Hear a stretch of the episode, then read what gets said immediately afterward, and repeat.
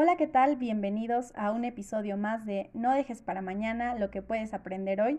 En esta ocasión hablaremos de la escuela tradicional, así que comencemos.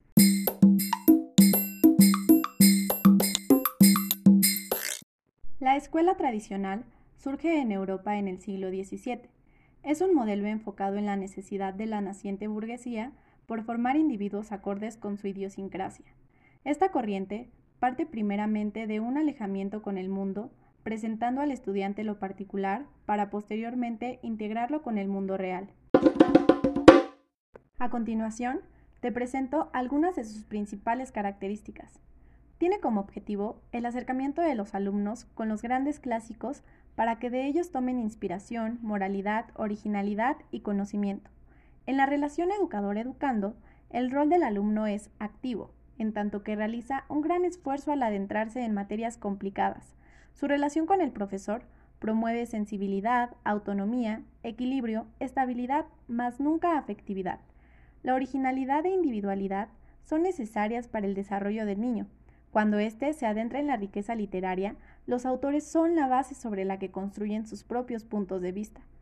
Asume que el mundo muestra experiencias complejas, incomprensibles, porque está repleto de estereotipos, misticismo, perdición, obstáculos e ideas sin fundamento difundidas por las masas.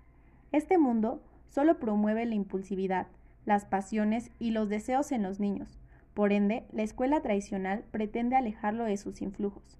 El maestro funge como guía, consejero, corrector y supervisor de los avances del niño. A través de su experiencia, hace posible la relación entre el modelo educativo y el alumno, muestra ordenada, graduada y simplificadamente los elementos que constituyen la complejidad de lo real. Durante el proceso de aprendizaje son necesarias la disciplina, el orden y los castigos para mantener el control de las acciones y comportamientos de los niños.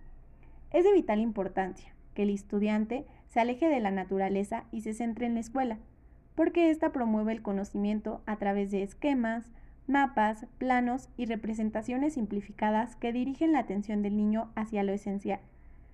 La combinación educación-juego está prohibida, pues la diversión es solo una experiencia inmediata y fácil del exterior, que evita que el niño, como hombre del futuro, pueda gobernarse a sí mismo, es decir, ser completamente libre.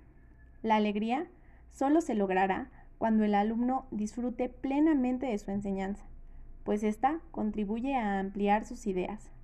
Para esta educación, la cultura general es muy importante, ya que permite preparar a los estudiantes para el futuro, una vez que entienden la historia de sus antepasados.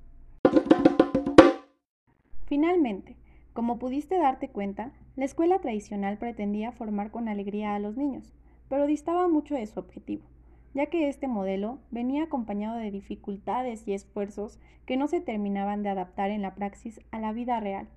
Para el niño, la educación tradicional es lo contrario del fervor, del compromiso, de la participación del mundo que aguarda y de la alegría que espera de él.